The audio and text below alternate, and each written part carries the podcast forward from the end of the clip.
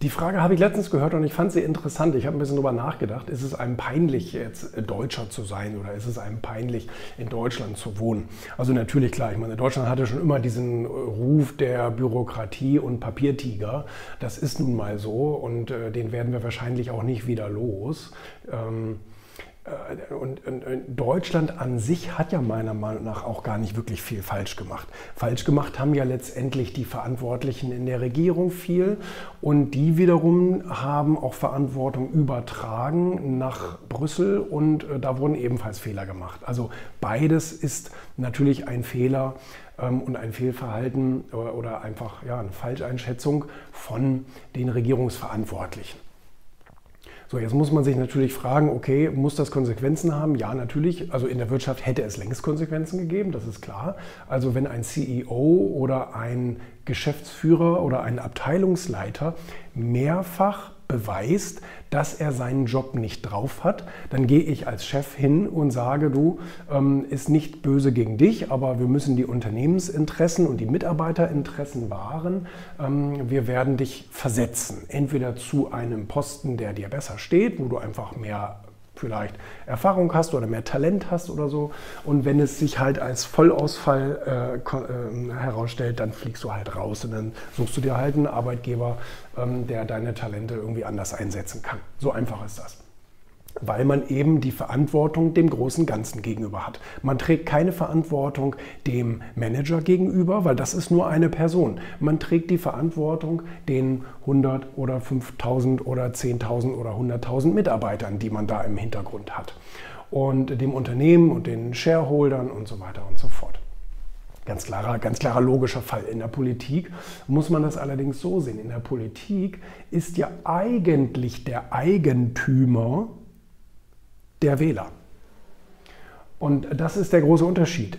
In der Politik, egal ob das ein Bundeskanzler ist oder ob das ein Minister ist oder wie auch immer, das sind ja letztendlich nur Angestellte der Bürger, das sind Beamte, die sozusagen für die Bürger das Land verwalten sollen. Und wenn die das nicht können, dann muss der Wähler hingehen und sagen, sorry, wir müssen dich abberufen. Leider müssen wir auch gleich deine ganze, deine ganze Bagage abberufen, weil wir dürfen keine Einzelpersonen wählen.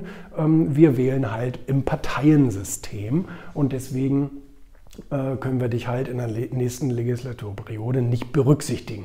Musst du dir was anderes suchen. Und das wäre jetzt natürlich das richtige Verhalten. Deswegen äh, auch im Zuge dieses ganzen Impfpass Diskussion und so weiter, habe ich mir auch schon überlegt, wie wäre es denn eigentlich auch mal mit dem Parteipass? Äh, ne? Also das heißt, ähm, für die vergangene, für die vergangene Wahl will ich das ja noch entschuldigen. Ich meine, die CDU und die SPD, die zeigt ja seit Jahrzehnten, dass sie das nicht können, was sie versprechen. Wirklich nicht, nachweisbar nicht. Also das, was sie versprechen, ähm, kommt nicht so und es wird nicht besser im Land, sondern es wird immer schlechter im Land. In allen Bereichen. Ob das ähm, Bildung ist, ob das Digitalisierung ist, ob das Finanzen ähm, äh, sind ob, ob, und so Innovation, alles, egal. Ähm, Handel und, und all solche Dinge. Ähm, das wird nicht besser, das wird schlechter. Und auch Korruption, es gibt ja auch immer diese Korruptionsindexe äh, weltweit, ja, wie korrupt ist ein Land und so. Man sollte jetzt nicht denken, Deutschland ist auf sozusagen Platz 1 der besten. Das ist nicht der Fall. Ja? Also es gibt viele andere Länder, die, die mehr gegen Korruption äh, und, und Bestechlichkeit und so weiter getan haben wie Deutschland. Auch da sind wir nicht, nicht gut. Jedenfalls ähm, äh, habe ich schon so ein bisschen darüber und, und, und, tatsächlich macht mir dieser Gedanke so ein bisschen Sorgen, weil ich eigentlich, weil ich eigentlich äh, so ein Mensch gar nicht bin, dass ich bei der künftigen Wahl, also wenn jetzt die nächste Wahl ansteht und es zeichnet sich ja schon wieder ab, trotz diesen ganzen Versagen kriegen SPD und CDU vor allen Dingen ähm, weiter stimmen und nicht schlecht. Also die, die kriegen zwar nicht mehr so viel wie beim letzten Mal, aber es gibt immer noch einen großen Teil der Bevölkerung, die sagen, ich wähle die weiter. Und da muss ich schon ganz ehrlich sagen, weiß ich nicht, wie ich damit umgehen soll. Ob ich mit solchen Menschen in Zukunft etwas zu tun haben möchte. Weil wir Wähler sind die Chefs, sind die Eigentümer sozusagen dieses politischen Systems. Das ist natürlich nicht der richtige Begriff, aber ich will es halt vergleichen mit diesem Stakeholder-Prinzip in der, in der Unternehmenskultur. Also ähm, wenn du eine Aktiengesellschaft hast, dann bist du als Aktionär stimmberechtigt und du stimmst, CEO, da, da, da, soll das so bleiben, soll das nicht so bleiben, wird er entlastet, auch im Vereinsgeschäft ist es ja so, ähm, äh, wird er entlastet und wird er für die nächste Periode weiterhin äh, berufen oder nicht.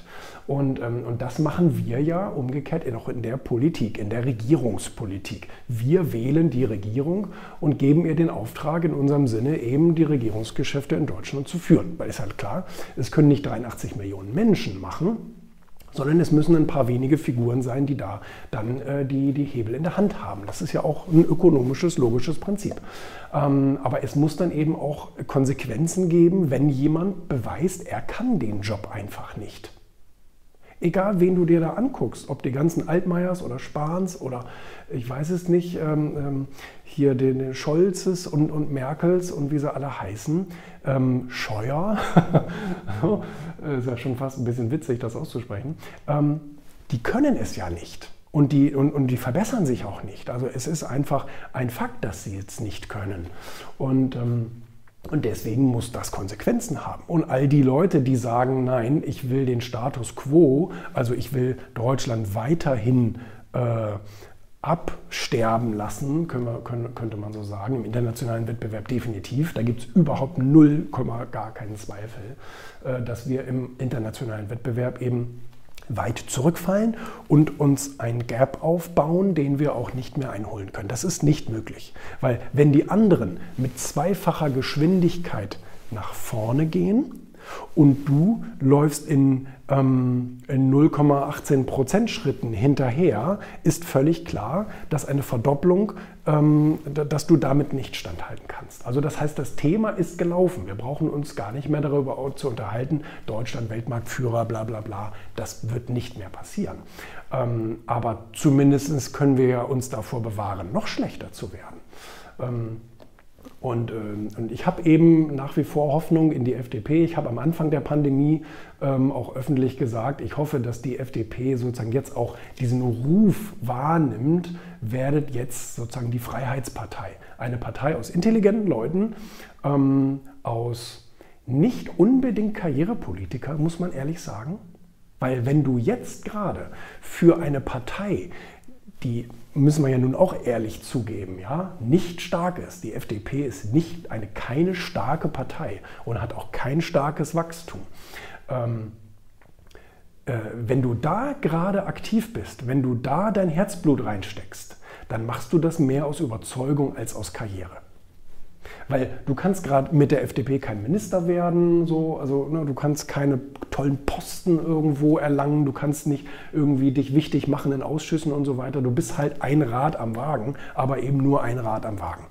Und ähm, das heißt, ich unterstelle den derzeitigen Akteuren in der FDP, dass sie tatsächlich, bis auf ganz wenige Ausnahmen natürlich, dass sie tatsächlich ähm, keine typischen Karrierepolitiker sind, sondern tatsächlich überzeugte Politiker. Ich kenne auch viele FDP-Funktionäre, auch, auch sehr bekannte ähm, persönlich und, und, und, stehe auch im Austausch mit denen und, und schätze das wirklich sehr und finde das wirklich toll. Ähm, dass die diesem freiheitlichen Gedanken hinterhergehen, dass die sagen, der Bürger ist sozusagen unser Auftraggeber und in dessen Sinne und in dessen Freiheitswunsch handeln wir und wir wollen ihn nicht bevormunden. So, und das ist etwas, was ich mir erhoffe, dass mehr Leute jetzt die Lager wechseln. Muss ja gar nicht FDP sein, kann ja auch eine andere Partei sein, aber zumindest die Katastrophen, die da jetzt gerade am Werk sind, ähm, denen weiterhin äh, die Legitimation zu geben, unser Land nach unten zu wirtschaften, finde ich nicht in Ordnung. Und ich glaube, dass ich es mir immer zweimal überlegen werde, wenn ich herausfinde, für wen derjenige gestimmt hat, ob der das weiterhin unterstützt jetzt äh, im, im, im äh, September in der Wahl, ob ich mit dem wirklich was zu tun haben will. Weil das finde ich schon, das ist schon so ein bisschen, naja, Staatsverrat, das klingt ein bisschen hochtrabend, aber das finde ich schlimm. Das finde ich schlimm, wenn man wenn man Unrecht und Unfähigkeit weiter unterstützt.